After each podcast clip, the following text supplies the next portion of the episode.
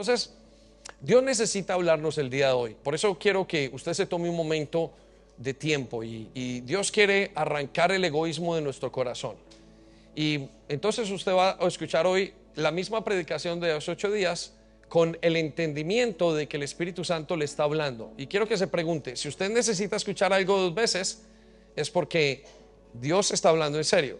Porque Dios está hablando, Dios siempre habla en serio, pero Dios está enseñando algo mucho más importante de lo que nosotros entendemos. Entonces, quiero que en los siguientes minutos usted se los dedique con atención y que vayamos y que Dios nos pueda hablar. Esto nos va a bendecir nuestras familias, va a bendecir la iglesia, va a bendecir nuestras vidas emocionales, espirituales, va a bendecir nuestras finanzas, va a bendecir todo. Aquí estamos hablando de, uno, de una columna de la vida con Dios, de, nuestra teología muy importante. Entonces, em, y vamos a terminar tomando la Santa Cena y pidiéndole a Dios que nos dé la fuerza porque Él nos va a dejar con un gran llamado. Por lo menos así nos pasó en la primera reunión.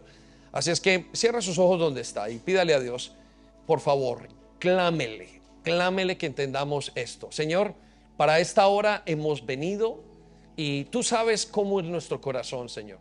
Estamos desgastados por el egoísmo y es necesario que tú rompas de nosotros, Señor.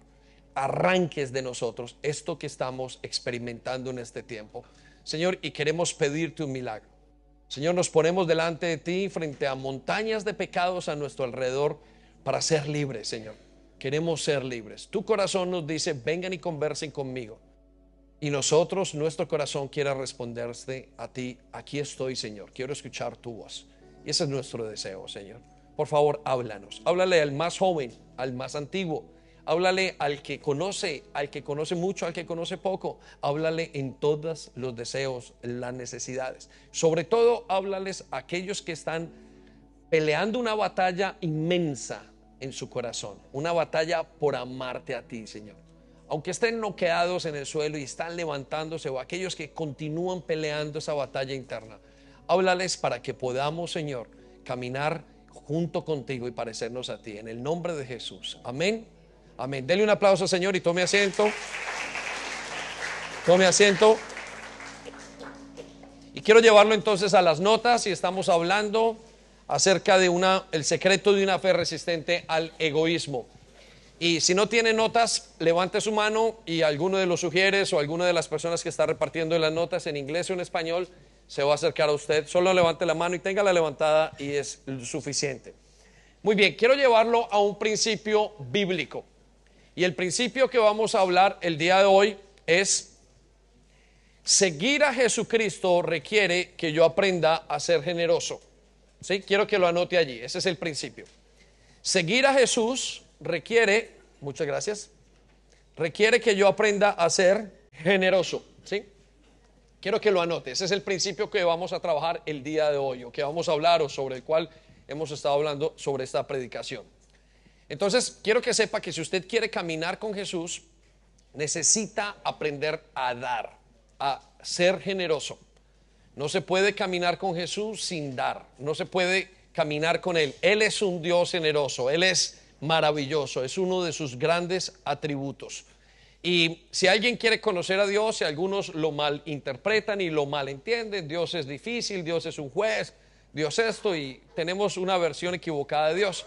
Pero una de las versiones correctas de Dios es que Dios es generoso, es un Dios muy generoso. Pero se requiere que aquellos que caminan con Jesús sean también generosos. De hecho, quiero decirle esto, si usted va a caminar con Jesús, terminará siendo más generoso si ya lo es. Y su egoísmo tendrá que quitarse. Tendrá que quitarse el egoísmo del creyente, de la persona, de aquel que quiera caminar y decir, Señor, quiero ir contigo. Y él va a decirle en pocas palabras, deja tu egoísmo a un lado. Necesitas caminar conmigo, pero tu egoísmo no puede vivir conmigo, no puede venir, no somos compatibles. La vida con Jesús y ser egoísta no es compatible. Y quiero que vaya conmigo a Filipenses capítulo 2, versículo 5. Usted lo tiene allí en sus notas. Y usted se dará cuenta que tiene un paréntesis allí.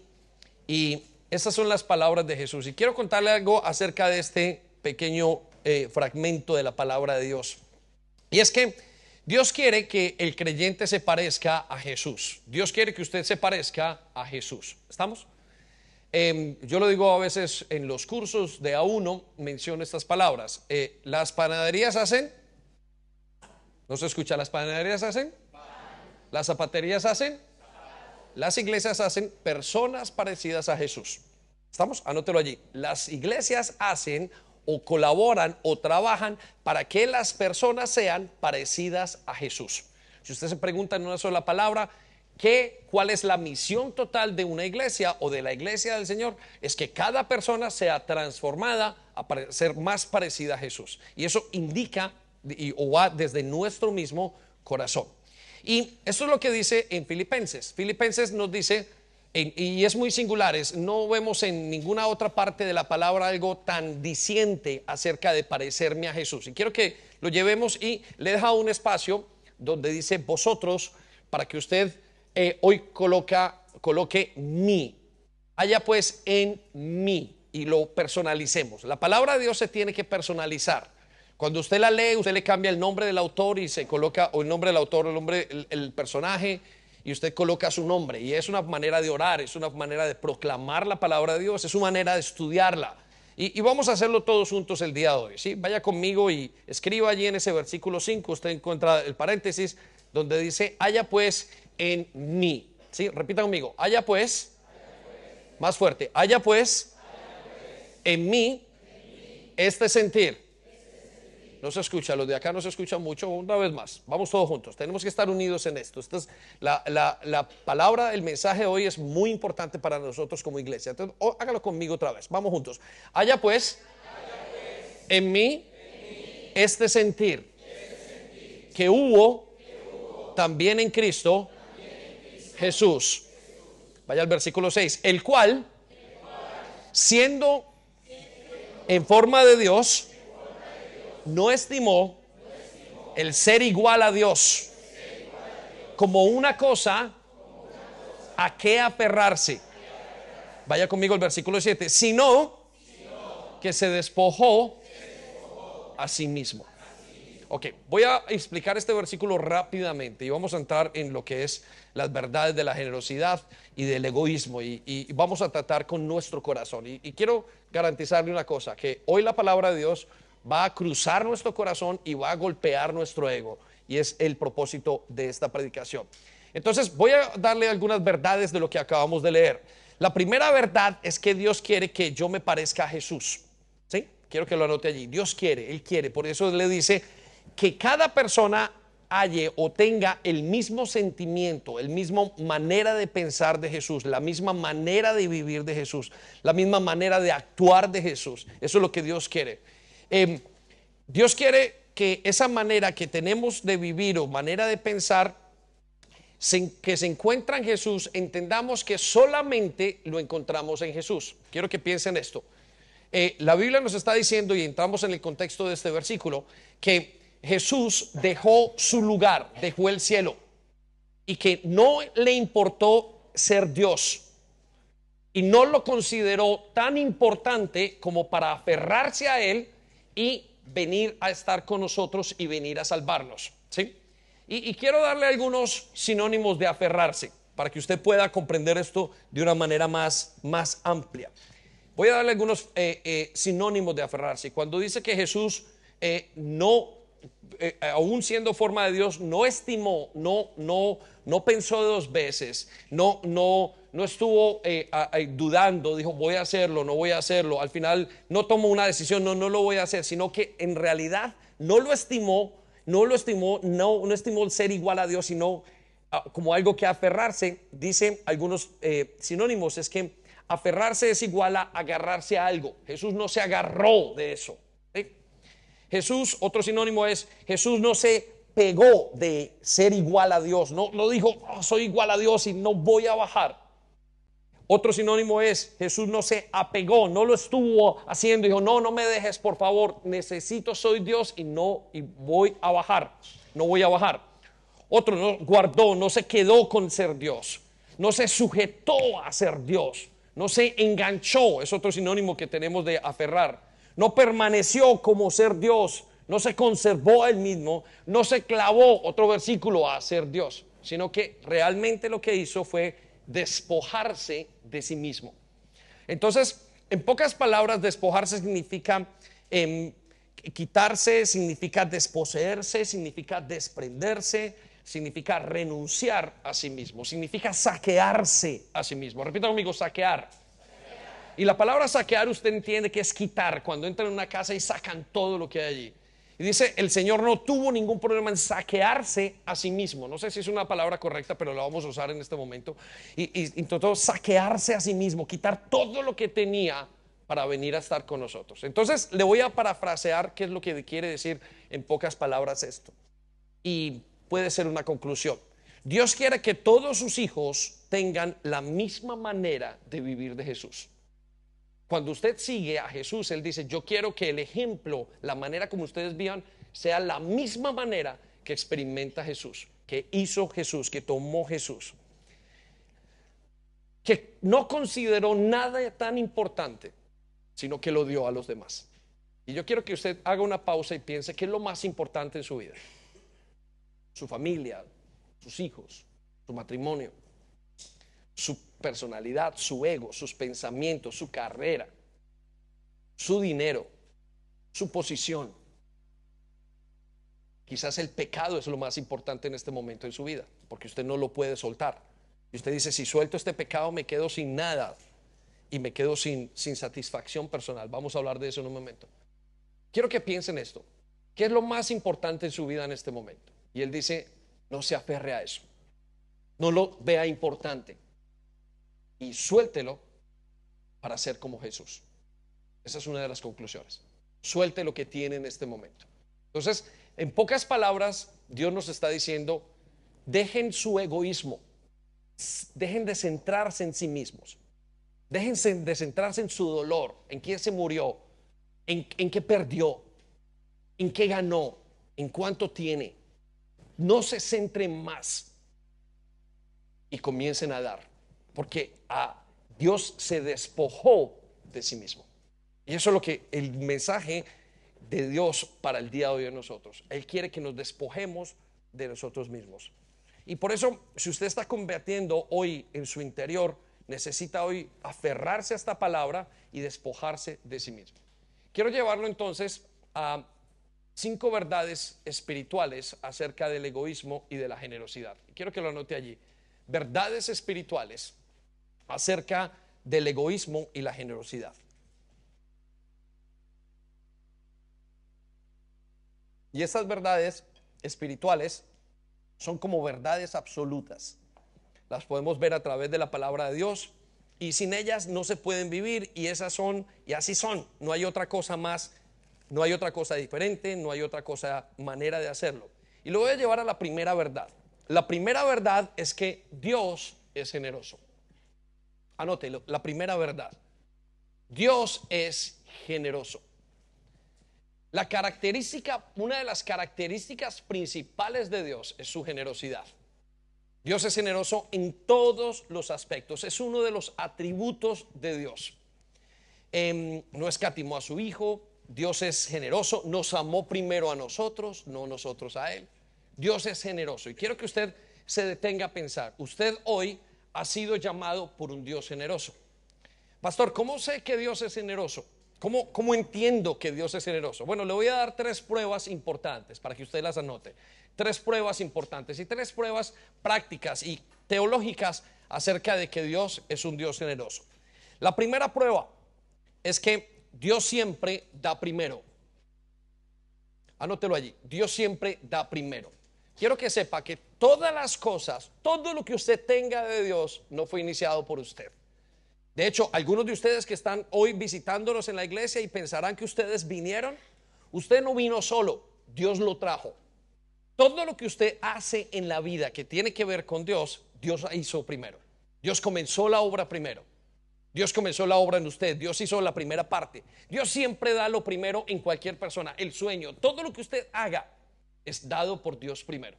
Y eso nos demuestra que es un Dios generoso. No piense que usted ha hecho algo para darle algo a Dios.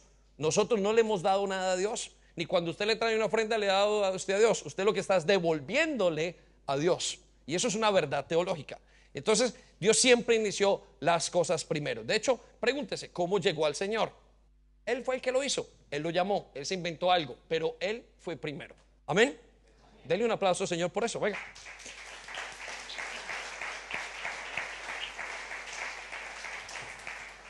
Y mire lo que dice segunda de Corintios 8:9. Usted no la tiene allí, pero está en la pantalla. Dice, "Ustedes conocen el generoso amor de Dios o generoso amor de nuestro Señor Jesucristo, que se hizo rico por ustedes para ser pobre, para, para que por medio de su pobreza ustedes fueran ricos. Entonces quiero que piense, Dios siempre da primero. Analícelo en su vida, Dios siempre da primero. La segunda razón, ¿cómo sabemos que Dios es generoso? Es porque sabemos que siempre le podemos pedir a Dios lo que necesitemos. Siempre, usted siempre le puede pedir a Dios lo que necesita. De hecho, quiero contarle una cosa, siempre le pedimos. ¿Sabe cuáles son las tres oraciones del inconverso, de la gente que no conoce a Dios? Son tres oraciones. Pues quiero tener amor, dinero, no, salud, amor y dinero. ¿Estamos? Salud, amor y dinero. Siempre estamos pidiendo. Dios, usted siempre le pide a Dios, piense, en todo lo que haga, aunque usted no camine y no venga a la iglesia, usted sabe que sus oraciones son esas.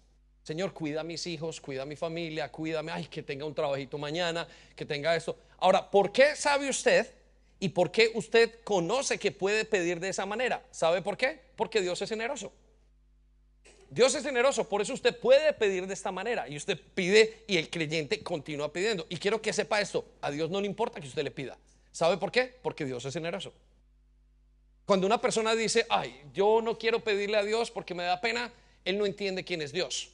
Dios es generoso, es parte de, la manera como es Él, es la característica del Dios al que servimos. Y vaya conmigo Mateo capítulo 7, versículo 7. Y mire lo que dice, no se cansen de pedir. Quiero que circule esas palabras. No se cansen de qué? Más fuerte, no se cansen de qué? Y escuche lo que dice a continuación. Y Dios les dará. Mire lo que está diciendo. No se cansen de pedir y Dios les dará. Circulen las palabras y Dios les dará. Estas palabras son dichas por el mismo Señor Jesucristo. Él dice, pídame y yo les voy a dar. Es mi intención darles, es mi naturaleza darles. Es mi deseo darles porque soy generoso. Soy tan generoso que les digo, pídame y les daré. Mire lo que sigue a continuación. Sigan buscando y encontrarán generosidad en lo que buscamos. Circulen las palabras, encontrarán. Llamen a la puerta una y otra vez. ¿Cuántas veces? No se escucha. ¿Cuántas veces? No se escucha. ¿Cuántas veces? Una y otra vez. Él dice, pidan una y otra vez. Y circulen las palabras, una y otra vez. Él lo está diciendo, no lo estoy diciendo yo. Ahora, ¿por qué Él dice que le podemos pedir una y otra vez? Y es lo que hacemos. Y es lo que hacemos por una enfermedad, por un hijo, por un matrimonio que se pierde, porque estamos pasando en dificultades. No sé cuántas, cuántas veces le he pedido al Señor las mismas cosas. Y, Él no se cansa ni dice, no quiero que me pidas más, porque Dios es Dios generoso. Esa es su manera de ser. Y note lo que sigue en el versículo siguiente. Dice, y se les abrirá, ahora 8, porque todo el que pide, porque todo el que qué? Ok, circule las palabras, todo el que pide, recibe. Y el que busca, encuentra. Y el que llama a la puerta, se le abrirá. Está diciendo en muchísimas maneras, yo estoy para darles. Entonces, la segunda razón por la cual sabemos que Dios es generoso es porque le pedimos. Y usted lo sabe. Nadie le quitará eso. Aunque usted no sea, vuelvo y digo, eh, caminando y aunque usted no camine con Dios toda una vida, usted le pedirá, Señor, sálvame. Y usted sabe que es así. Pero la tercera y más importante razón por la cual sabemos que Dios es generoso es porque nos dio lo más importante y lo más valioso. Si quiere anotarlo, hágalo. Nos dio lo que más le duele y nos dio a nosotros que no nos lo merecemos. Quiere decir que nos dio a Jesús. Se lo vuelvo a decir. Nos dio lo más lo más valioso que hay es Jesús es el mismo, es, es, su vida misma, es Jesús, el Hijo de Dios. Nos dio con el más dolor, porque no hay nada que nos produzca tanto dolor como dar a un hijo. Es el máximo expresión de la generosidad.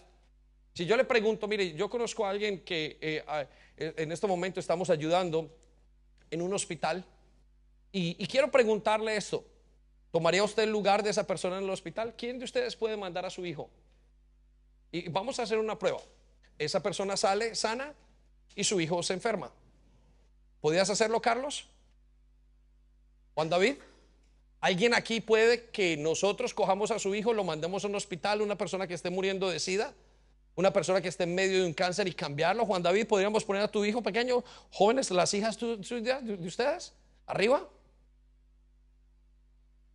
Lizardo, Lisandro, ¿alguno puede darme a su hijo? Yo lo llevo a un hospital a que le den el cáncer y cambiarlo por una persona que tenga cáncer y que tenga eh, eh, eh, SIDA y la persona esté muriendo en este momento y vamos a cambiarlo y dejamos que el otro salga libre.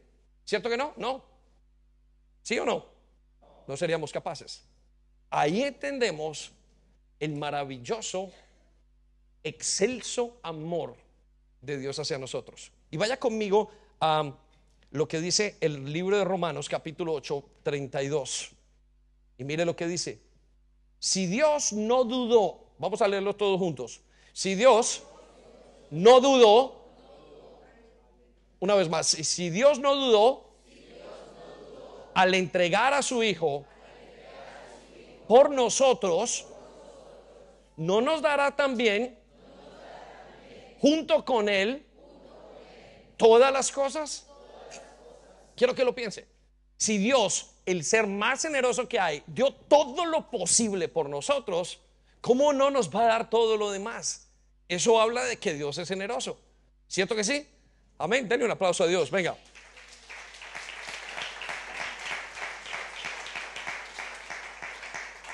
Dios es generoso con locura.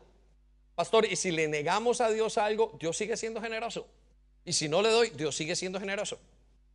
Entonces, quiero llevarlo a la siguiente verdad acerca de verdades espirituales acerca del egoísmo y la generosidad. La siguiente verdad es muy dura. El hombre es egoísta. Usted y yo somos egoístas. La siguiente verdad dice, no hay nadie más egoísta que usted en esta tierra. No hay nadie más egoísta que yo en esta tierra. La persona más egoísta que conozco soy yo. Usted es el ser más egoísta que hay sobre esta tierra. Eso es lo que dice el Señor. La Biblia nos dice que el hombre es tan egoísta, tan egoísta, que esa es una de las características principales del ser humano. Y esto nos tiene que doler. Mire, somos tan egoístas, aunque Dios no nos haya hecho egoístas. Mire, le voy a decir una cosa. ¿Sabe por qué nosotros no fuimos creados egoístas? Nosotros fuimos creados a la imagen y semejanza de Dios. Pero le voy a dar una prueba de que usted no fue creado egoísta a pesar de que es egoísta. Cuando usted no da algo, ¿cómo se siente? Mal.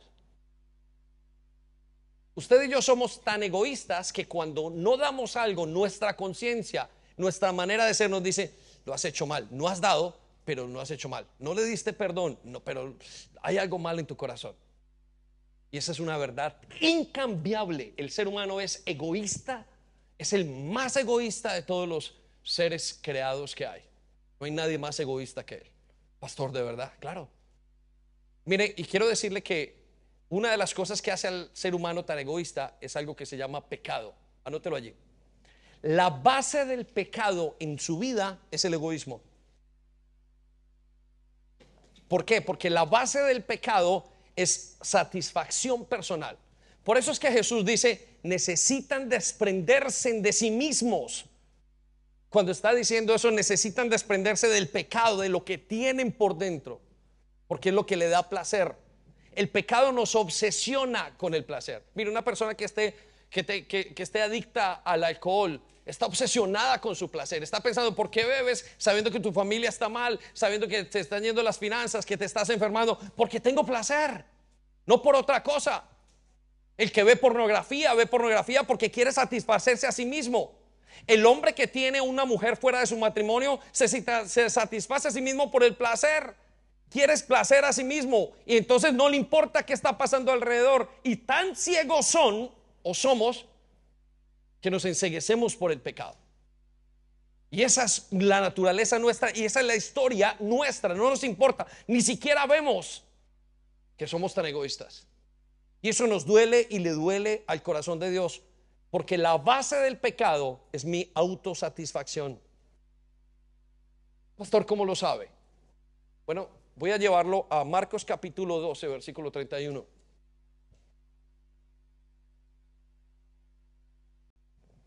Y quiero que piense, y le voy a dar un pensamiento profundo, y necesito que este pensamiento caiga en su corazón y caiga en su mente en este momento. El hombre es tan egoísta que Dios tuvo que ordenarle que amara. Quiero que piense, si usted que tiene hijos, cuando usted le tiene que ordenar algo a alguien, es porque no lo hace. Y Dios dejó dos mandamientos para el ser humano, o resumió todos los mandamientos para el ser humano en dos cosas. Amarás a Dios con toda tu fuerza, con toda tu mente, es decir, darás, darás, darás, y a tu prójimo como a ti mismo. Somos tan egoístas que para poder seguir a Dios y amar a Dios, Dios dice, te ordeno que ames. Y amar es parecido, es un sinónimo de dar.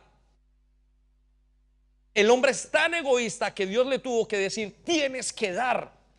Y quiero que sepan la medida. Vamos a mirar la medida como le dice. Vaya conmigo a Marcos 12:31. Dice, el segundo mandamiento, y son palabras del mismo Señor Jesucristo, en importancia. Y en estos dos mandamientos resume la ley.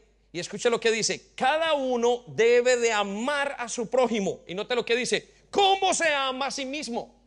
Quiero que circule la palabra como se ama a sí mismo. Y dice, y ningún otro mandamiento es más importante que este. El hombre es tan egoísta que le tiene que decir, tienes que amar a tu mujer. Tienes que amar a tus padres, tienes que amar a la gente con la que estás. Y además la manera como tienes que amarlo, para que entiendas, es que tiene que ser como tú te amas a ti mismo. Así de egoísta, tu nivel de egoísmo es el que tienes que usar como medida para darle a los demás amor. Eso es tremendo acerca de nuestra vida. Que Dios nos tenga que ordenar a nosotros que tengamos que amar. Tiene toda la razón. Ahí no hay ninguna mentira. Usted y yo no somos capaces de amar a los demás. Y en pocas palabras, lo que no somos capaces de hacer, no somos capaces de dar a los demás. La madre no es capaz de darle a los hijos, los padres no somos capaces de darle a los hijos. Los hijos no son capaces de amar y de dar hacia los padres. Y el hombre vive en una crisis total y continua por su bendito egoísmo. Somos los más egoístas que hay. Entonces, si queremos seguir a Dios, tenemos que desgarrarnos, despojarnos de nosotros mismos es decir, tenemos que despojarnos de nuestro egoísmo. Quiero que piense, Dios es generoso, el hombre es egoísta. Quiero llevarlo a la tercera verdad bíblica y espiritual que hay. Escuche esto y necesito que le llegue a su corazón. Todo problema comienza por el egoísmo. Y todo problema se arregla con la generosidad. Quiero que piensen esto. Estamos viendo verdades acerca del dar. Todo problema que usted tenga en la vida comenzó por el egoísmo. Y todo problema se arregló con la generosidad. Y le voy a dar un, un dicho que tenemos. Dime con quién andas y te diré. Le voy a cambiar un poco ese proverbio. Dime qué te falta y te diré que no has dado. Dime en qué problema estás y te voy a decir en qué no has dado. El abusador abusa a un niño por su propio placer. La víctima arregla su vida dando perdón. Todo en la vida se arregla dando perdón, dando el amor de Dios, recibiendo el amor de Dios. Y quiero hablarle de varios problemas, por ejemplo, problemas emocionales. ¿Sabe cómo se arregla la depresión? La depresión es una manera de mirarse internamente, de pensar solamente en sí mismo y en su problema y en el dolor que le causó algo en la vida. Se arregla dando. En los problemas familiares, ¿cómo es un problema familiar entre padre y madre? Todo comienza, pastor, mire, es que ella no me respeta. ¿Qué le faltó? Ella no quiere dar amor, no quiere dar respeto. Y ella dice, él no me respeta. Él no me ama, él no quiere dar amor. El hijo le dice al padre o el padre le dice al hijo, tú no me das honra. ¿Qué le pasa a ese hijo? Ese hijo no quiere dar, es un egoísta. El padre que no ama y no le da al hijo lo que necesita es un egoísta y está diciendo es que no te quiero dar. Porque ese egoísta está pensando en mí mismo, no tengo tiempo, ya llegué y no sé a qué horas voy a hacerlo. Y siempre estamos lidiando con cada problema porque comienza con la el egoísmo y termina con la se termina con la generosidad. Cuando ese hijo que irrespeta o cuando ese esposo que irrespeta continuamente a su esposa y deja el egoísmo y comienza a ser generoso y comienza a dar, comienza a darle amor a la esposa. Y entonces se soluciona el problema. Y cuando excede ese amor y se vuelve generoso, la esposa comienza a decir, mira, ese esposo ha cambiado tanto. Pero ¿cuál es el problema? Que no queremos ser generosos. No queremos dejar nuestro egoísmo porque queremos nuestro pecado más que cualquier otra cosa. El que roba siente deseo y siente placer por el egoísmo. El que bebe siente placer. El que fuma drogas siente placer. El que es infiel siente placer. Y siempre está pensando en sí mismo. Y el que deja un pecado, muchas veces lo deja porque tengo que dar. No puedo permitir que esto me dañe a mi familia. No puedo permitir que esto me dañe a mí mismo. No puedo permitir que esto siga. Tengo que dar de mí mismo. Vaya al punto espiritual. Es exactamente la misma manera. ¿Está mal con Dios? ¿Sabe cuál es su problema? Ha dejado de dar. Su egoísmo, ay, no quiero, no tengo tiempo para estar con Dios, no tengo tiempo para arrodillarme, no tengo tiempo para romper mi, mi vida entera y darme a Él. Y entonces es su problema espiritual. Los problemas emocionales, los problemas espirituales, los problemas físicos tienen que ver con el dar, con el, con, con el egoísmo. Y se solucionan tanto con el dar. Mire, ¿qué le pasó con su sobrepeso? Ah, estaba cuidándome a mí mismo comiendo. ¿Qué tiene que hacer? Tiene que dar ejercicio. Tiene que comenzar a dar, a vivir, a hacer lo que tiene que hacer, a dejar de pensar en usted y pensar en su futuro y pensar en sus hijos. Quiero que piensen eso. Pastor, ¿dónde está eso? Vaya conmigo a Santiago capítulo 4, versículo 1. ¿Dónde vienen? Mire lo que dice. ¿De dónde vienen todos los conflictos y peleas que hay? Quiero que se quite la palabra entre perdón, quiero que quite la palabra en ustedes y coloque la palabra en mí. Y vamos a leerlo. ¿Dónde vienen todos los conflictos y peleas que hay en mí? ¿Que hay en usted? ¿Que hay en su pareja? ¿Sabe por qué peleó ayer? Por egoísta. ¿Sabe por qué peleó hace ocho días con su esposa? Por egoísta. ¿Sabe por qué su esposa no respeta al hombre? Por su egoísmo. Porque no quieren dar. Porque están pensando en ellos. Es que no me miras, es que no me hablas. ¿Y qué tal si usted comienza a dar? Por eso nosotros tenemos pastorales y cuando la gente viene donde nosotros y, probamos, y, muchas veces no hay nada más que decir, sino póngase a dar. ¿Cómo hago para solucionarla si es que no respetamos? Póngase a respetarse, es que no hay otra cosa, tiene que dar. Y mire lo que dice entonces la palabra de Dios. ¿De dónde vienen todos los conflictos nuestros y todas las peleas que hay en nosotros? Repita conmigo, léalo conmigo. Vienen de ustedes. Más fuerte, vienen de ustedes mismos, de sus deseos egoístas, que siempre están librando una guerra en su interior. Quiero que circulen las palabras, vienen de ustedes, quiero que circulen las palabras, sus deseos egoístas, y quiero que circulen las palabras, siempre están librando una guerra en ustedes. El egoísmo siempre está librando una guerra entre nosotros, en nuestro interior. Versículo 2 dicen, y ustedes desean las cosas pero no las consiguen. Es así. El egoísmo dice, yo lo quiero tener todo, pero no puedes porque eres egoísta. Su envidia puede hasta llegar al extremo. Ve cómo a este le va bien y a mí no me va bien. Y comienza a compararse. Es egoísmo, está pensando en el mismo. porque al otro no le puede ir bien? Porque usted lo dice, porque usted lo piensa, porque usted se merece la gloria, porque usted se merece un mejor trabajo y el otro no se lo merece. ¿Cuál es la medida que está dando? Es lo que usted piensa de usted mismo, es su egoísmo. Por eso Jesús dice, tienen que despojarse de sí mismos. Y escucha lo que dice, por eso discuten y pelean. No consiguen lo que quieren porque no se lo piden a Dios. El egoísmo hace que nosotros no consigamos lo que queremos. Y nos da la razón cómo hacerlo, pedírselo a Dios. Pero ¿sabe qué tiene usted que hacer para pedirle a Dios? tiene que tener generosidad. Circulen las palabras, no se lo piden a Dios. ¿Sabe por qué no se lo quieren pedir a Dios? Porque no le da la gana. Porque usted es egoísta o porque somos egoístas. Y porque siendo egoístas no queremos decirle y humillarnos a nosotros mismos, porque humillarse a sí mismo significa me despojo de mí mismo y digo, Señor, te necesito. Y en el momento en que yo le digo al Señor, te necesito, hay gente que me dice, pastor, es que no estoy preparado. Usted no está preparado, no es una cuestión de preparación. Nunca estará preparado. Es que usted es un egoísta. ¿Por qué no sigo al Señor? Porque es por su egoísmo. ¿Por qué? Porque usted ama su pecado más que a nadie. Y es tan simple como eso. Es que no encuentro una verdad en la Biblia. Aunque no encuentre la verdad, para que su vida mejore, suelte su pecado. Pero no quiere soltarlo. ¿Por qué? Porque es egoísta. Porque su amor por sí mismo y por su pecado lo consume. Por eso no recibimos lo que tenemos que recibir. Y el versículo siguiente nos dice, tres, y cuando le piden a Dios no reciben. Él lo sabe. ¿Por qué no recibimos? Porque la razón por la cual pedimos es mala. Y es para poder gastar en nuestros propios placeres.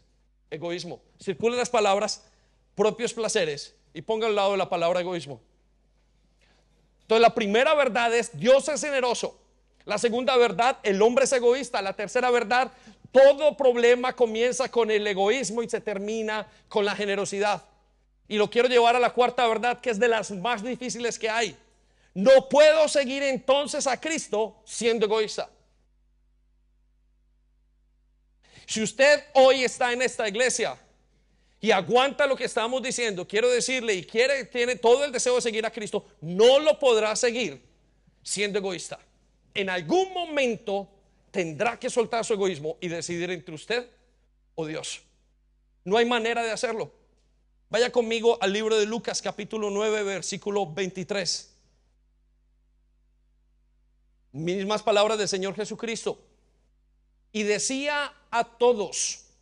¿A quiénes decía? No se escucha. ¿A quiénes decía? No les decía a algunos. Les decía a todos. A todos los que quieran seguirle, a todos los que escuchen la voz de Dios, el mensaje siempre va a ser igual. Y le voy a decir por qué va a ser igual. Escucha lo que dice. Y le decía a todos, si alguno quiere venir en pos de mí, niéguese a sí mismo. Quiero que circule las palabras, niéguese a sí mismo. Repitan conmigo, niéguese a sí mismo. Y escriba, es despójese de sí mismo. Hombre y mujer que estás acá, ¿quieres despojarte de ti mismo? ¿Quieres caminar con Jesús? Tiene que negarse a sí mismo. Tiene que comenzar a dar. Despojarse de sí mismo es comenzar a dar al Señor. Es comenzar a dar en su vida. Es comenzar a dar. Y escuche lo que dice. Y tome su cruz cada día y sígame. La única manera de seguir a Jesús es despojándome de mi egoísmo. Es diciendo, Señor, no quiero ser como yo quiero. Es diciéndome, Señor, no quiero el amor a mí mismo. Quiero soltar lo que tengo. Quiero que piense, ¿por qué Dios nos está pidiendo que volvamos a ver esto? Tiene que ser que nos ve egoístas. Nunca me había pasado, o si me ha pasado es quizás una vez, donde he repetido una predicación el fin de semana siguiente. Tiene que ser que nuestros corazones están hechos de egoísmo. Están llenos de egoísmo. Escucha lo que le voy a decir. El problema o por qué usted tiene, no puede seguir a Cristo siendo egoísta, es porque Cristo es generoso. La Biblia dice, y el, el, Señor nos demuestra que Él viene a vivir en nosotros.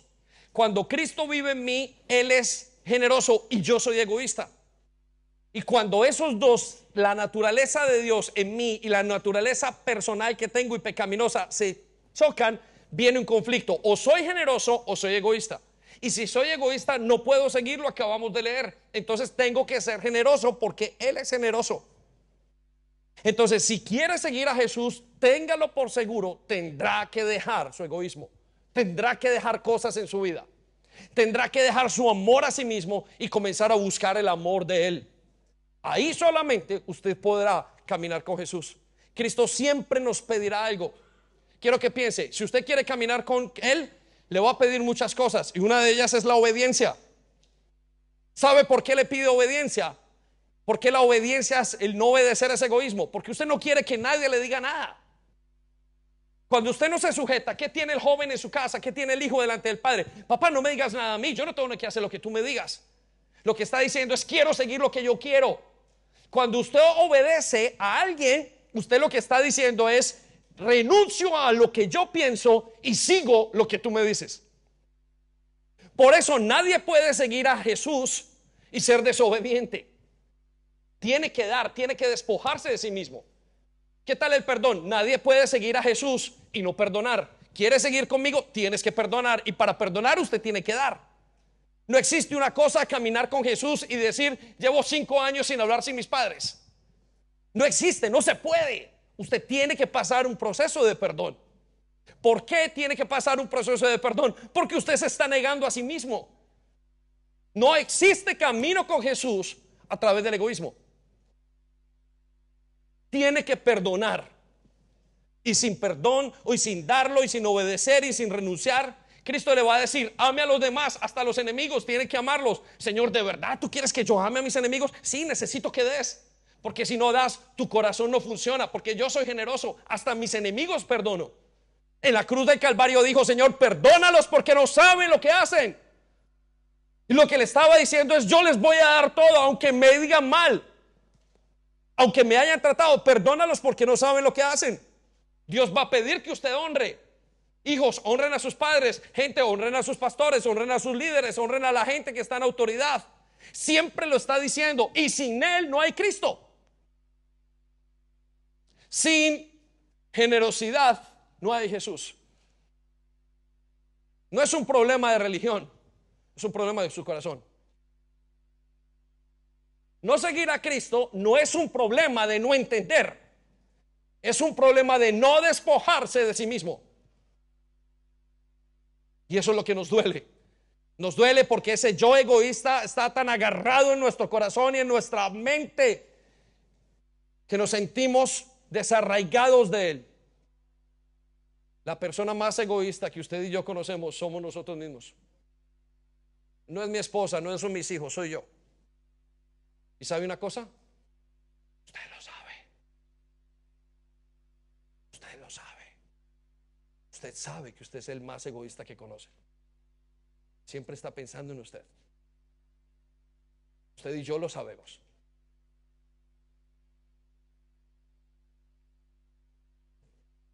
lo llevo a la quinta verdad.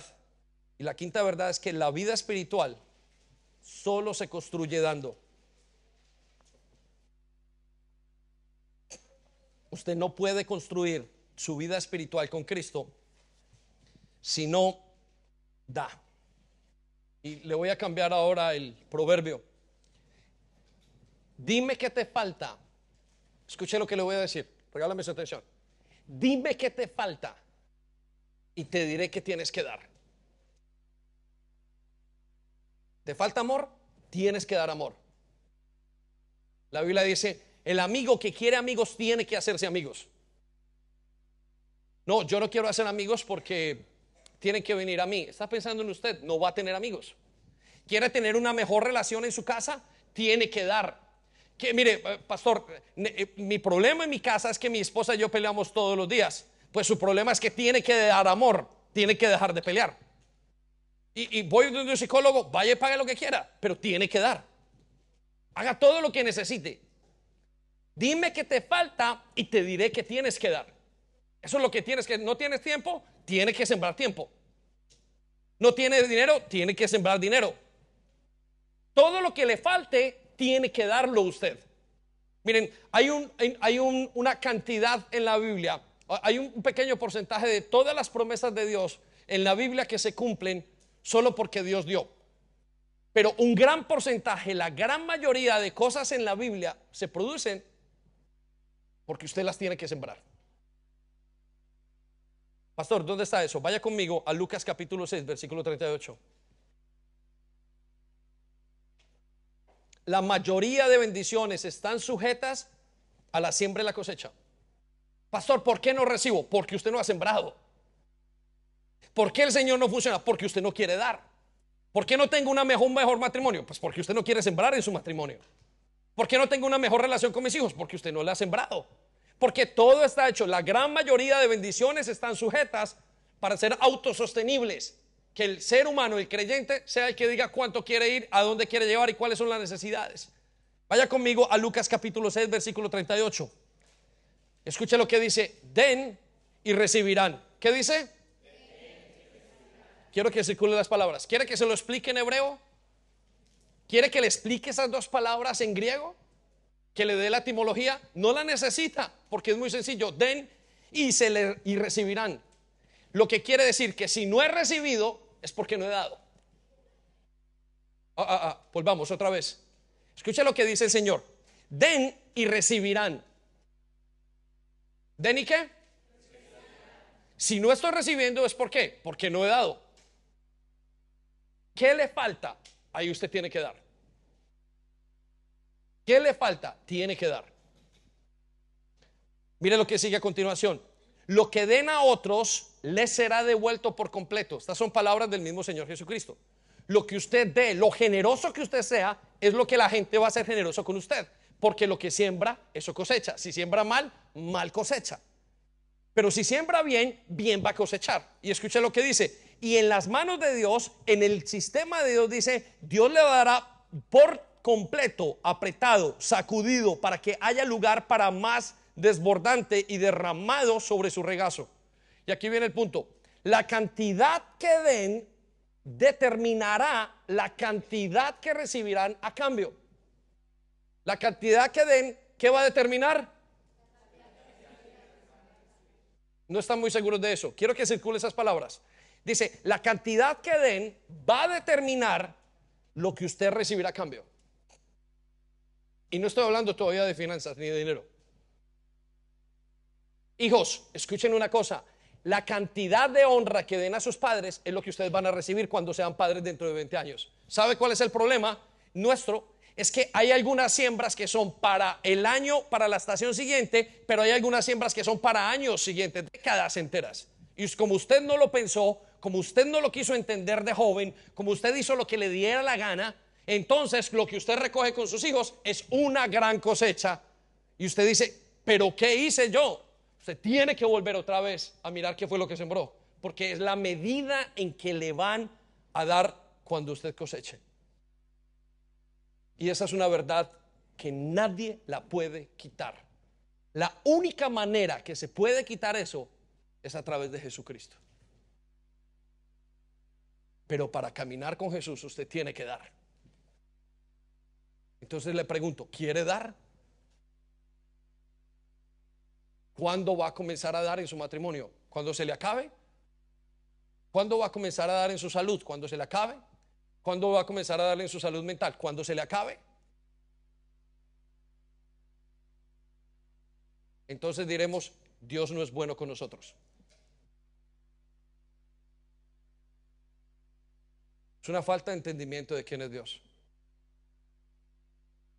Entonces le pregunto, ¿quiere ser generoso? ¿Verdaderamente quiere ser generoso? Quiero llevarlo a esas tres preguntas. ¿Cómo puedo entonces ser generoso? Y esto nos va a chocar a muchos de nosotros, porque nunca pensamos que fuera así. ¿Cómo puedo ser generoso? Anote la pregunta. ¿Cómo puedo, Señor, ser generoso? ¿Cómo puede salir de mí siendo el ser más egoísta que conozco? ¿Cómo puedo tener el mismo sentir que tuvo el Señor Jesucristo? ¿Cómo lo puedo lograr? ¿Cómo puedo tener ese mismo sentir? ¿Cómo puedo pensar y sentir como Jesús? ¿O cómo puedo desprenderme de mí mismo? ¿Cómo puedo hacer eso? ¿Cómo me puedo desarraigar? Cuando pienso en esto, soy confrontado en mi vida. Digo, Señor, quisiera que me arrancaras esto. Y me encantaría encontrar maneras de ser generoso. Y le voy a dar cinco maneras de ser generoso. Y vuelvo a repetirle, si el Señor nos pidió que le enseñáramos a la iglesia, es porque como iglesia necesitamos aprender. Mire, no se duerma, que quizás más adelante en su vida estas palabras lo salvarán, salvarán su matrimonio, salvarán su estadía en este país, salvarán su caminar con Cristo. Esas palabras son difíciles de enseñarlas a un adulto. Y solo con el poder del Espíritu Santo pueden ser transformadas. Quizás estas palabras salven el día a sus hijos de las drogas. Porque usted hoy comienza a hacer otra cosa totalmente diferente. La vida es muy efímera, es muy pequeña, es muy corta. Le voy a dar la primera. La primera manera de ser generoso es obedeciendo el mandato de ser generoso. Anótelo allí, obedeciendo el mandato de ser generoso. Y lo que estoy diciendo, escuche esto, es contradictorio. Porque una persona no puede ser generosa porque la manden. Quiero que sepa esto, mire. La generosidad es algo que tiene que salir de su corazón y es una manera que se mide su corazón, en la que Dios lo mide. Pero aquellas personas, yo no puedo obligar a nadie a ser generoso, pero usted sí se puede obligar a sí mismo a ser generoso. Escuche lo que le acabo de decir. Nadie lo puede obligar a ser generoso, porque en el momento en que yo le obligo a usted a ser generoso, no es usted quien es generoso. Usted simplemente está obedeciendo y está obligado. Pero usted sí se puede hacer generoso a sí mismo y ponerlo como un mandato en su vida. Y ese es el problema de muchos creyentes. Vaya conmigo un momento a 2 de Corintios capítulo 8, versículo 7. Quiero que sepan una cosa, iglesia. Es posible estar en una iglesia, es posible ser aparentemente creyente y ser egoísta.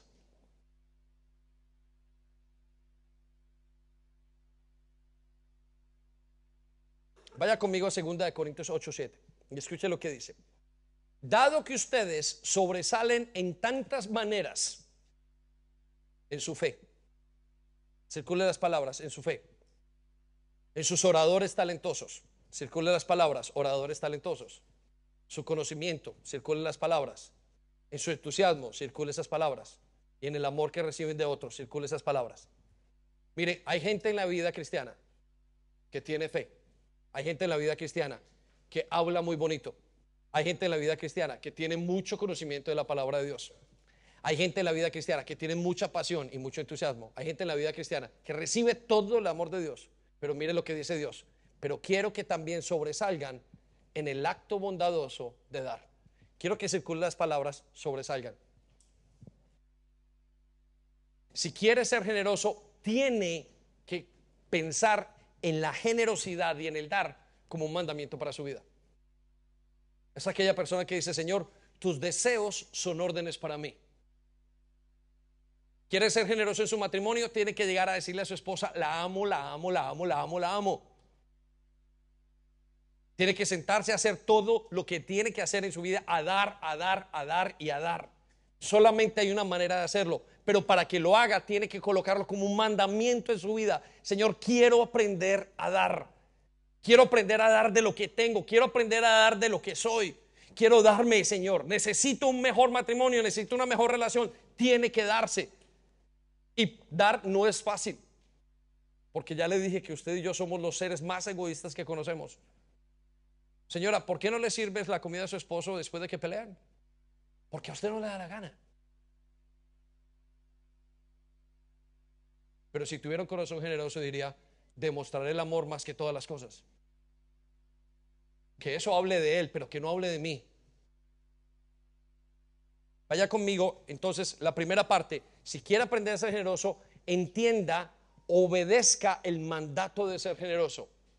Dígalo, Señor, necesito dar en todo lo que tenga. Cada oportunidad para mí es como un mandato tuyo para yo dar. Y usted lo tiene como un mandato, es Señor, tus deseos son órdenes para mí. Lo voy a llevar a la segunda manera de ser generoso. Tiene que darse a usted mismo primero antes que dar. Antes de dar. ¿Sabe cuál es el problema de muchos? Que no nos hemos dado. Pero pastor, yo doy, pero yo llevo a mi casa. Usted se tiene que dar primero a usted mismo. No hay generosidad sin que usted se dé a sí mismo. Generosidad no es dar algo. Dar algo es un síntoma o una consecuencia de su generosidad. Darse tiene que ser primero, para ser generoso tiene que darse a sí mismo. Es algo que hay en su corazón, que nace y se da totalmente a los demás. Mire lo que dice 2 de Corintios 8, 5. Incluso hicieron más de lo que esperábamos. ¿Hicieron más de lo que? Más fuerte, más de lo que esperábamos. ¿Cómo se hace más de lo que uno espera? Y escuche lo que dice, porque su primer paso fue entregarse ellos mismos. Circule las palabras, el primer paso para yo ser generoso es que me entregue a mí mismo.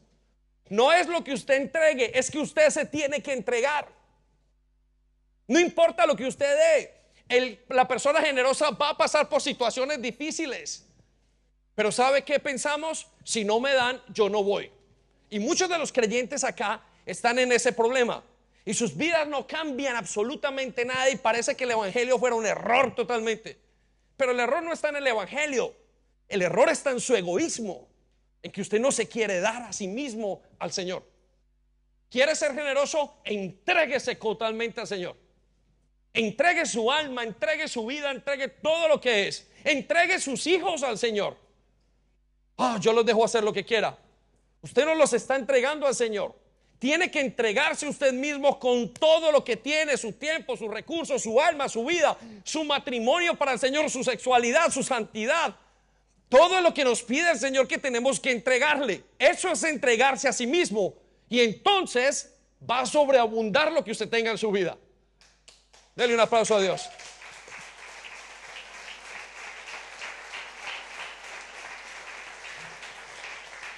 Escuche lo que dice. Primero se entregaron ellos mismos al Señor y a nosotros tal como Dios quería. Usted no puede dejar un pecado si no se entrega a sí mismo. Miren, le voy a hacer el cuadro de comparación. El pecador siempre está extendiendo su mano para que le den. El espiritual siempre está extendiendo su mano para dar. Llévelo a todas las áreas de su vida. No estamos hablando aún de dinero. El generoso va a pasar por dificultades y hay momentos donde no va a poder dar todo lo que quisiera dar, pero su corazón indicará y usted notará el corazón del generoso. La persona generosa no importa, usted la ve, usted la da, da su tiempo, da lo que tiene, da su, mente, da sus ideas, da su amor, da todo. Y lo da todo sin pensar. Estamos creando hijos egoístas. Estamos creando matrimonios egoístas. Tienes el fin de semana tiempo, yo no tengo tiempo.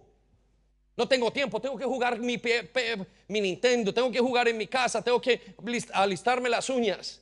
Estamos llenos de tonterías egoístas. Y luego nos preguntamos por qué no podemos dar más, por qué no cambian nuestras vidas. Es nuestro egoísmo el que nos está carcomiendo.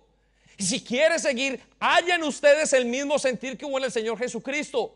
No se aferró a lo que tenía, no pensó que era mayor cosa y él sí que dejó algo y se desprendió de sí mismo. ¿De qué no tiene tiempo usted para hacer y para venir a la iglesia y para caminar con Dios el fin de semana? ¿Usted cree que alguien tiene tiempo? ¿Cree que yo tengo tiempo? Si no da, no va a recibir. Tiene que darse a sí mismo. Lo llevo a la tercera manera de dar, de ser generoso. De a la manera de Dios y no a la mía. Tengo que dar a la manera de Dios y no a mi manera. Anótelo. Si quiere ser generoso, tendrá que aprender a dar a la manera de Dios y no a la suya. ¿Sabe qué pasa cuando usted da su manera? Usted está diciendo, yo soy el que digo cómo tengo que dar. El egoísta siempre busca su manera, sus condiciones, lo que él quiere ver, la película que quiere, la manera que él quiere hacer las cosas. Siempre es así. El egoísmo, si me cambian la película, no, no la veo. El egoísta siempre está pensando en lo que quiere comer, en lo que quiere dar. Siempre estamos pensando en eso. Siempre nosotros primero y no pensamos en el demás. Vaya conmigo a 2 de Corintios capítulo 9 versículo 6.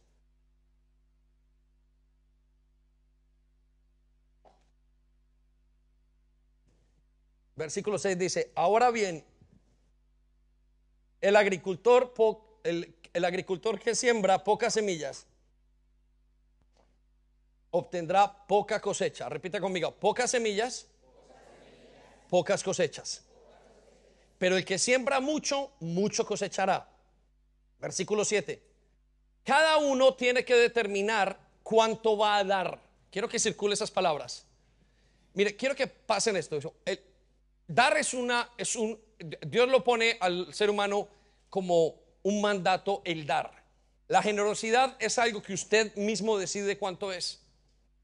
Y en este versículo nos dice, en esta parte, dice, cada uno tiene que determinar, circula la palabra determinar, cuánto va a dar. Eso significa que usted es el que decide cuánto da. Eso significa que la generosidad, su generosidad va de acuerdo a su actitud, a lo que usted decida. Le hago la pregunta, ¿cuánto está dando? Y todavía no estamos hablando de lo financiero. Esa es su medida. Si usted no está dando suficiente en su hogar, entonces usted es un egoísta. Ese es su grado de generosidad. Si usted no es capaz de abrazar, si usted no es capaz de ayudar, si no es capaz, si no tiene tiempo, ese es su grado de egoísmo. El Evangelio no va a funcionar. Olvídese. El Evangelio no puede funcionar. No va a funcionar porque no esa es su manera y a la mía. Esa es la manera de Él es su sistema. Y escuche lo que dice, que no sea con tristeza, ni porque lo obliguen, porque Dios ama al que da con alegría. Quiero que circulen las palabras, no, no con tristeza, no por obligación, y Dios ama al que le da con alegría. Les hago una pregunta. Si usted en su casa, si usted cuando compra algo, no acepta lo que le dan y se molesta, dice, esto no es lo que yo pedí, ¿por qué creemos que Dios tiene que aceptar todas las cosas que nosotros le damos? ¿Quién le dijo a usted que Dios tiene que aceptar todas sus ofrendas? Que Dios tiene que aceptar lo que a usted le da la gana, la ofrenda sucia. ¿Por qué Dios tiene que aceptar todas sus oraciones? Eso no es cierto. Dios no tiene que aceptar su ofrenda. Su vida es una ofrenda. Lo que usted le trae a Dios es una ofrenda. Y pensamos que nosotros le podemos traer a Dios cualquier cosa que nosotros pensamos, porque alguien nos dijo que Dios es bueno. Pero mire lo que dice aquí. Dios no le gusta porque Dios ama al que da con alegría. Es decir, Dios no ama al que no da con alegría. Dios no ama al que no está queriendo dar por generosidad. Dios no ama al que le da una limosna. Y no estoy hablando de dinero, una limosna en su vida. Esa no es la ofrenda que Dios ama. ¿Cómo le va a Dios amar una ofrenda que usted está haciendo a su familia en limosna? Dios no se la va a amar. Eso es una babosada lo que estamos haciendo. Es una cosa miserable. Él ama al que da como Él es, alegremente. ¿Acaso usted ha oído a Dios quejarse cuando le está dando a usted? Nunca. Sin embargo, nosotros sí nos quejamos. Mire lo que dice, pues poderoso es Dios para darles en abundancia. Quiero que circule la abundancia sus bendiciones. Dios quiere darnos abundantes bendiciones. De tal manera que siempre en todas las circunstancias, ¿en cuántas circunstancias? En todas. No solo tengan para satisfacer las necesidades propias, sino también para dar en abundancia a los demás. Él está diciendo, la razón por la cual los voy a abundar en bendiciones es para que ustedes den a los demás. Le pregunto, ¿por qué no recibe? Porque usted no quiere dar. Piense, tiene que dar. Yo conozco gente que cuida a su familia y siempre tienen un pan en la mesa. Siempre. Y conozco gente que me dice, no sé qué me pasa, y cuando vamos a mirar, a investigar qué pasa alrededor suyo, es que no quieren dar en nada. Como no dan, no reciben. No de honra, no recibirá honra. No de financieramente, no va a recibir. Si usted no da, no va a recibir. Tiene que ser a la manera de Dios.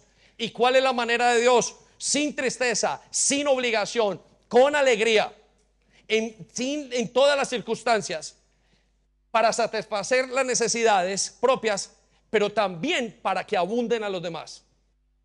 Si usted quiere que Dios le dé, tiene que abundar y pensar en los demás. Si usted piensa que Dios le va a dar para que usted haga su propio castillo, olvídese. Se quedará toda la vida sin lo que necesita, hasta que no cambie su mentalidad. Porque el Dios generoso al que servimos nos ha dado todo para que lo hagamos a su manera. Lo llevo a la cuarta razón. Y escuche esto. Si usted quiere ser generoso, tiene que dar de lo que más le duele. Tiene que dar de lo que más le duele. ¿Quiere ser generoso? Aprenda a dar de lo que más le duele. No hay otra manera. Y le voy a decir una cosa, escuche lo que le voy a decir y lo voy a decir en voz alta. Lo que más le duele a usted es su dinero. Eso es lo que más le arde en su corazón. Muchos de ustedes o mucha gente admite una enfermedad, pero no admite tener, no estar sin dinero. Por eso un joven consume drogas y no le importa desde que tenga dinero.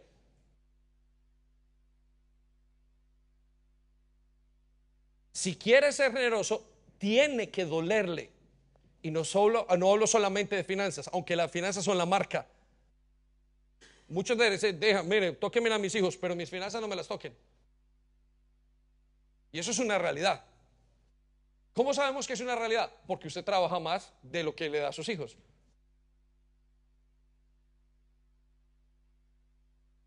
¿Qué tiene que hacer? ¿Quiere recuperar a sus hijos? Entréguese a sus hijos. Mm, tengo que dejar de trabajar. Pastor, quiero recuperar mi matrimonio. ¿Qué tengo que hacer? Mm, tengo, tienes que dejar de trabajar y tienes que dedicarte. Pero es que voy a perder dinero. Entonces, ¿qué es lo que quiere? No se puede recuperar. No se puede tener algo, no se puede ser generoso sin que le duela. Le voy a decir por qué. Porque lo que no le duele no es importante. Usted está dando de lo que le sobra. Quiero caminar con Dios, pero que no me duela. No, le tiene que doler. Quiere caminar con Jesús, tiene que dolerle. A uno le duele estar aquí hasta tarde, venir estar, aprovechar, crecer. Pero hay algunos que dicen, no, visíteme en mi casa y bueno, estoy bien. Si no me llega el Evangelio en mi casa, yo no camino con Jesús. Usted está equivocado totalmente de Evangelio. Este Evangelio, el Evangelio de Jesús es un sacrificio. Vaya conmigo a capítulo 2, a segunda eh, la segunda carta a Corintios capítulo 8, versículo 1 al 3. Y escuche lo que dice. Quiero hablarle ahora sobre la gracia que Dios le ha dado a las iglesias de Macedonia. El contexto de esto es una iglesia que estaban dando y es una iglesia pobre. Y escuche esto, versículo 2, vamos a mirar cómo se produce la generosidad. Aunque los hermanos han estado pasando por grandes tribulaciones, ¿por grandes qué? Tribulaciones. Escuche lo que dice. Han mezclado su extrema pobreza, miren el dolor, estaban en dificultad, estaban en una parte tan difícil en su vida y mezclaron esa dificultad, esa extrema con la extrema pobreza que padecen con el gozo extraordinario que experimentan y como resultado abundaron en rica generosidad. ¿Quiere ser generoso? Se tiene que dar de lo que le duela. Tiene que dar lo que más le duele. Porque eso es lo que le duele, lo que muestra la generosidad que usted tiene. La Biblia dice, aquí el que ama a su amigo, ¿qué mérito tiene? Ame a sus enemigos, eso tiene mérito, eso es una persona generosa. Este sí es, wow, qué generosidad la de este hombre. Amó a sus enemigos, perdonó a tal persona, wow, increíble. Fue más allá de lo que él, de lo que podía. Fue más allá. ¿Y sabe qué nos duele? El dinero. Vean, lo que más nos duele es el dinero. Ah, el dinero lo sufrimos intensamente. Ay, cómo me hace doler no tener dinero en mi cuenta. Oh, ay, no me importa estar enfermo, pero tener dinero. No me importa no tener familia, pero quiero tener dinero.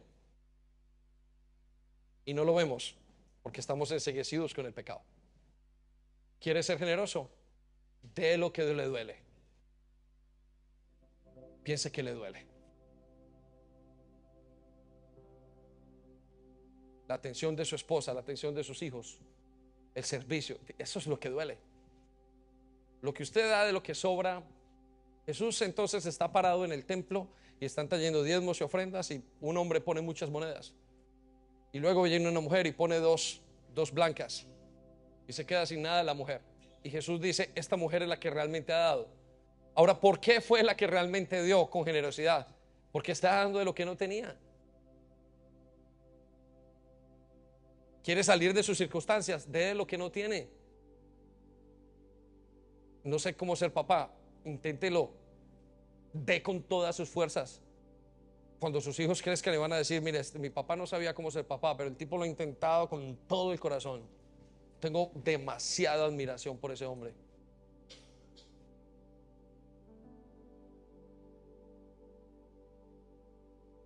Sus finanzas es lo que más le duele. Qué triste, ¿no? ¿Cómo nos duele el dinero? Si queremos ser generosos, tenemos que darlo.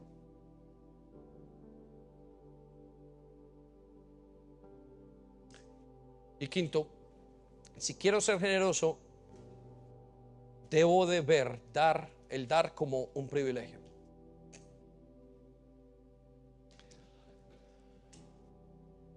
Usted no puede ser generoso por un día. Estará obligado a darle a alguien que usted quiera. Ser generoso es un estilo, es, es una forma, manera de vivir. Ser egoísta también es una manera de vivir. Mira, yo he traído esto. Hay hombres que sirven un día, son buenos, hay hombres que sirven varios, son mejores, y los que sirven muchos son la gente que es indispensable. Vaya conmigo a 2 Corintios 8, versículo 3. Pues puedo dar fe de que dieron no solo lo que podían. Y quiero que piense, ¿quién puede dar fe? ¿Sabe quién puede dar fe? Dios. Yo no puedo ver su generosidad. Su generosidad no se expresa con sus labios. Si usted sabe que cuando una persona habla de más y no está haciendo lo que dice que está haciendo, alguno de nosotros podemos decir, hablar de nuestra generosidad. Es inclusive una cosa egocéntrica. El hablar simplemente de mi generosidad es egocéntrico, es egoísta en su propia esencia. Por eso usted no puede hablar de su generosidad. Quien es testigo de su generosidad es Dios. Él sabe lo que hay porque yo lo veo el fin de semana, pero su vida demuestra el egoísmo el resto de la semana. ¿Quiere ser generoso? Levántese a darle Dios alabanza. Es la única manera. ¿Quiere caminar con Dios? Usted tiene que darle a Dios. Además le gusta que le dé generosamente su alabanza. ¿Cuánto hemos perdido por el egoísmo? ¿Cuántos matrimonios se dañaron acá por el egoísmo? ¿Cuántas relaciones entre padres e hijos se dañaron por el egoísmo? Y dice el Señor, puedo dar fe, todo está escrito, de que dieron no solo lo que podían, sino aún mucho más. Circulen las palabras, aún mucho más. Eso es generosidad. Escuche, y mire cómo lo dieron. El Señor sabe y es testigo de que dieron más y lo hicieron por voluntad propia. Señor, yo decido darme, eso es un privilegio. Versículo 4. Nos, nos suplicaron una y otra vez. ¿Cuántas veces? Una y otra vez tener el privilegio de dar y de participar en la ofrenda para los creyentes de Jerusalén. Esa iglesia le suplicaba a sus pastores quiero dar, quiero darme, quiero darme. Es una gente que decía, yo quiero darme todo mi alma. A él es un privilegio. ¿Quién soy yo? Dijo David, y quién es mi casa para poder darle algo a Dios. ¿Quiénes somos nosotros, iglesia, los que estamos aquí para decirle a Dios, yo te amo? Para poder dar algo para Dios. No somos nada. Usted y yo no somos nada. Y aún así somos miserables y recatamos nuestra lengua y nuestro oído y no damos. Pero si quiere ser generoso, tendrá que verlo como un privilegio. Es un privilegio poder vivir para el Señor. Es un privilegio dar. ¿Por qué quiere estar en los que están pidiendo? ¿Por qué no está en los que dan? Y no estoy hablando de finanzas solamente, en todo. ¿Por qué quiere estar en todos aquellos que están consumidos de pecado y que siempre les están dando, les están dando? ¿Por qué no sale del pecado y comienza a dar? Por su egoísmo. Porque solo existe una persona en su mundo. Es usted. Así no cambiará nada. Le invito esta mañana a que renunciemos al egoísmo. Es muy difícil. No podemos nosotros mismos hacer nada. Pero si usted en su corazón, Dios que es testigo, quiere comenzar algo nuevo, una etapa nueva hoy, le quiero invitar a que se lo diga a Dios. Esperamos que haya sido de bendición para ti. No olvides compartir este vídeo con otras personas para que pueda ser de bendición para ellas también. Te animamos a que te suscribas a nuestro canal si aún no lo estás, para que te lleguen las notificaciones del nuevo contenido.